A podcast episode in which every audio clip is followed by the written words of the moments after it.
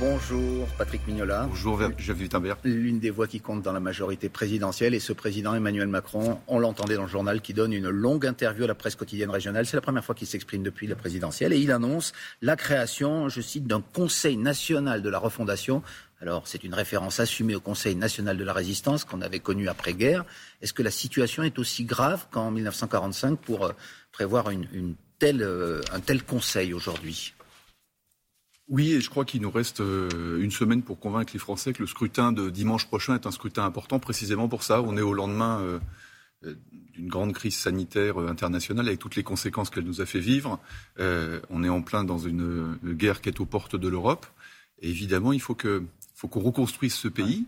et donc, c'est évidemment pas le mouvement démocrate que je dirige à l'Assemblée nationale qui dira l'inverse ou qui irait à l'encontre d'une initiative qui rassemble à la fois des politiques, euh, les acteurs économiques, les acteurs syndicaux, les acteurs de terrain, les territoires. Nous avons toujours été favorables à la démocratie locale, à ce que les corps intermédiaires reviennent euh, dans la discussion euh, et dans l'action politique. Et donc, je crois que c'est une heureuse initiative. Mais dans le choix des mots, euh, Patrick Mignola, il y a, une dramatisation qui est assumée. Conseil national de la refondation, c'est encore une fois, je, reprends d'ailleurs une question qui est posée au, président. Est-ce que c'est un clin d'œil à, cette histoire qui, encore une fois, était dramatique Est-ce qu'on est aujourd'hui dans cette situation dramatique Pour vous? J'évite. Ben vous, vous croyez pas que la démocratie française est malade? Les élections Après cinq ans de macronisme, donc. Les élections Après cinq ans de, mandat d'Emmanuel Macron. Il faut qu'on prenne notre, part de responsabilité, mais je pense qu'on doit tous prendre une part de responsabilité sur les 30 dernières années. Euh, quand j'ai vu les maires, moi j'ai été maire pendant 16 ans, euh, quand j'ai vu les maires être élus seulement avec 30 ou 35 de participation électorale, euh, les conseillers départementaux, les conseillers régionaux avec à peu près aussi peu. Et puis même à l'élection présidentielle, seulement 70% de participation, ça veut dire qu'on a besoin d'une refondation démocratique dans notre pays. Et ça passe par des méthodes techniques, probablement par des modes de scrutin nouveaux. Et le scrutin proportionnel en est un, pour que chacun sache que quand il va voter, son idée sera représentée à l'Assemblée nationale. Mais ça passe aussi par une capacité à associer, à concerter, à retrouver un débat apaisé. Qu'une société considère que euh, quand vous ne pensez pas la même chose que moi, votre pensée est légitime quand même. Et qu'elle ne doit pas nécessairement provoquer le conflit. C'est plus le cas aujourd'hui, on est toujours dans le violence et, la violence et le conflit le, l'observation que nous faisons avec tous les députés modem qui sont aujourd'hui sur le terrain en train de travailler, c'est qu'au fond, on a une campagne atone, mais on a beaucoup de violence dans le débat public.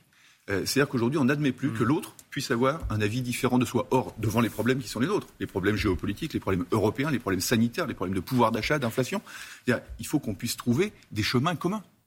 Et c'est cette méthode-là que propose le président. Alors cette méthode et ces annonces, parmi les réactions, euh, il y a celle de la CGT qu'on a notée, euh, qui ne supporte pas précisément cette référence au, Conseil national de la résistance, parce qu'à l'époque c'était les nationalisations, c'était la sécurité sociale, et aujourd'hui c'est l'annonce d'une réforme des retraites en 2023, même dit euh, le président, dès 2023, et là il y a l'impression d'un passage en force qui ne correspond pas aux valeurs du Conseil national de la résistance pour le coup. L'héritage du Conseil national de la résistance, c'est un héritage qui appartient à tout le monde dans la République, qu'on soit euh, euh, de droite, du centre euh, Mais c'était plutôt un progrès social, alors que là, la CGT dit c'est plutôt des régressions. Ce que nous devons porter, tous, c'est comment on protège le modèle social français.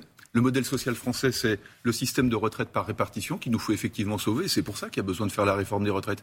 et de repousser l'âge. Et de repousser l'âge, parce que c'est ça qui, qui Est-ce qu'on n'est pas capable, dans ce pays où on a l'impression que euh, on a besoin de plus de moyens à l'école, on a plus de, besoin de plus de moyens à l'hôpital, on a besoin de plus de moyens dans la justice, on a besoin de plus de moyens euh, dans les mairies, sur les territoires.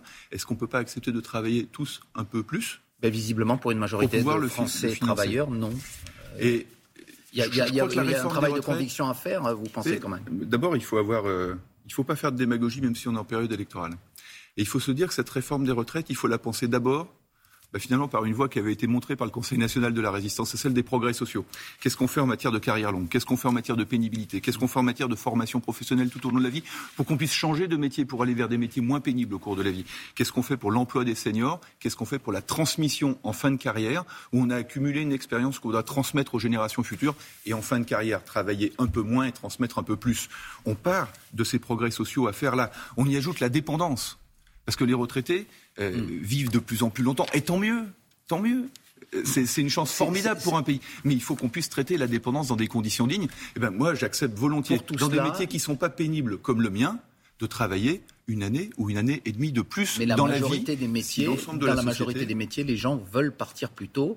Et là, euh, clairement, il y a un travail de conviction à faire, d'autant que vous avez des candidats, des concurrents comme Jean-Luc Mélenchon et ses amis de la gauche, qui proposent la retraite à 60 ans. c'est un vrai argument. Oui, oui, mais on a bien compris que Jean-Luc Mélenchon, c'était la retraite à 60 ans, l'augmentation du SMIC, le blocage des prix, c'est le programme du Parti communiste sur la retraite, Les gens parlent dans votre campagne électorale, les gens vous interpellent sur la retraite. Vous venez de dire une chose très juste, en fait, il va falloir convaincre.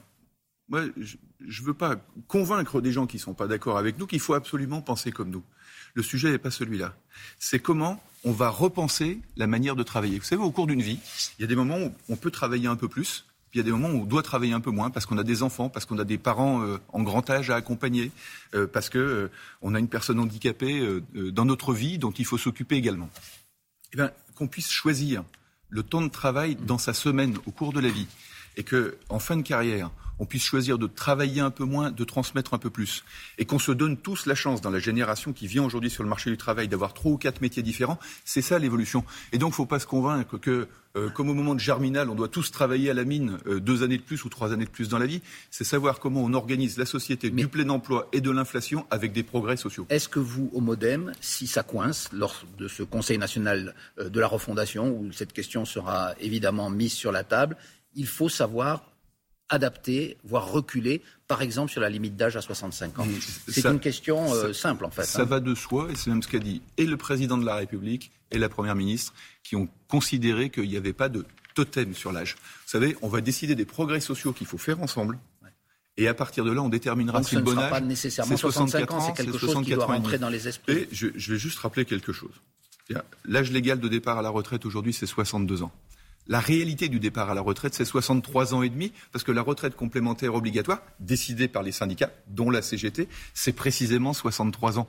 Et donc, ne faisons pas une obsession sur l'âge et regardons les situations individuelles. Je crois qu'une bonne protection sociale au XXIe siècle, c'est une situation, c'est une protection qui s'adapte aux situations de chacun. Dans cette interview, le, président s'en prend aussi euh, aux oppositions, euh, qu'il accuse, je cite, de désordre et de soumission en préparant des alliances stratégiques avec euh, éventuellement la Russie. Il vise le Rassemblement national et, la France insoumise. Et il dit que Jean-Luc Mélenchon. C'est pas un soupçon, c'est une fascination Jean-Luc Mélenchon pour Vladimir Poutine depuis des mois et des mois. Hein. Ils s'en défendent et, Marine Le Pen et, et Jean-Luc Mélenchon, en tout cas, le président dit vous cela. Vous qui connaissez bien la vie politique, vous pouvez retrouver les images. Euh, il, dit que Jean-Luc Mélenchon ne peut pas imposer euh, sa, nomination au président, que c'est le président qui doit choisir. Euh, aucun parti politique ne peut imposer un nom au président. Est-ce que lui aussi, finalement, n'abuse pas de la Constitution? Parce que s'il y a une majorité pour Jean-Luc Mélenchon, il n'aura pas vraiment beaucoup de choix, le président. moi, je pense qu'il ne faut pas, quand on perd une élection, essayer d'organiser une démocratie parallèle. C'est-à-dire que euh, quand euh, euh, on perd l'élection présidentielle, on essaie de se faire élire Premier ministre sans pour autant être candidat aux élections. et puis on voit bien au sein de la France insoumise aujourd'hui, parce que la NUP, c'est pas autre chose que la France insoumise qui a, qui a pris l'ensemble du leadership sur la gauche. Et puis on organise aussi une sorte de parlement. J'ai vu ça récemment. Parce que si jamais on n'était pas majoritaire au Parlement, on fait aussi un parlement parallèle. Et puis on, on organise des enquêtes je, parallèles. Je, me permets juste de vous reposer la question. Quand Lionel Jospin a gagné les élections législatives en 1997, Jacques Chirac n'a eu d'autre choix que de nommer Lionel Jospin à Matignon. Donc quelque part, quel autre choix aurait euh, M. Macron? Si je suis devant vous aujourd'hui, c'est précisément pour qu'Emmanuel Macron ait le choix de ne pas choisir euh, Jean-Luc Mélenchon, euh, roi auto-couronné de cette nouvelle gauche parallèle.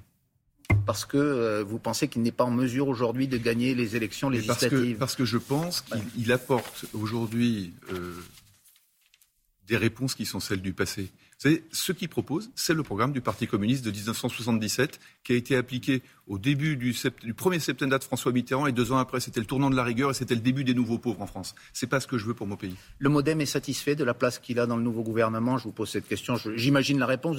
Vous aviez cinq ministres, vous en avez deux maintenant. Oui, euh, oh, vous, connaissez la réponse puisque François Bayrou s'est déjà exprimé sur le sujet. Euh, on a de très bons ministres. Marc Fesneau fera un très bon ministre de l'Agriculture. Je suis sûr que quand il va travailler sur le chèque alimentation, il sera capable, parce que les députés du MoDem souhaitent que ce chèque alimentation ce soit une arme contre la malbouffe. Je suis sûr qu'il va nous aider à le faire. Bayrou, il n'était pas très content. Justine Bénin. Il est vrai que sur la représentation au gouvernement, nous avons sagement évité une surreprésentation excessive. Mais ça ne nous empêchera pas au Parlement, parce que ça aussi, c'est la refondation, la capacité à mieux discuter entre gouvernement et Parlement. Ça et nous vous empêchera pas. clairement plus de ministres après les législatives. On espère surtout avoir de l'influence pour qu'on réponde tous aux inquiétudes des Français. C'est ça l'enjeu des élections de dimanche prochain. On vous a entendu. Merci Patrick Mignola, président du groupe Modem à l'Assemblée nationale et bonne journée.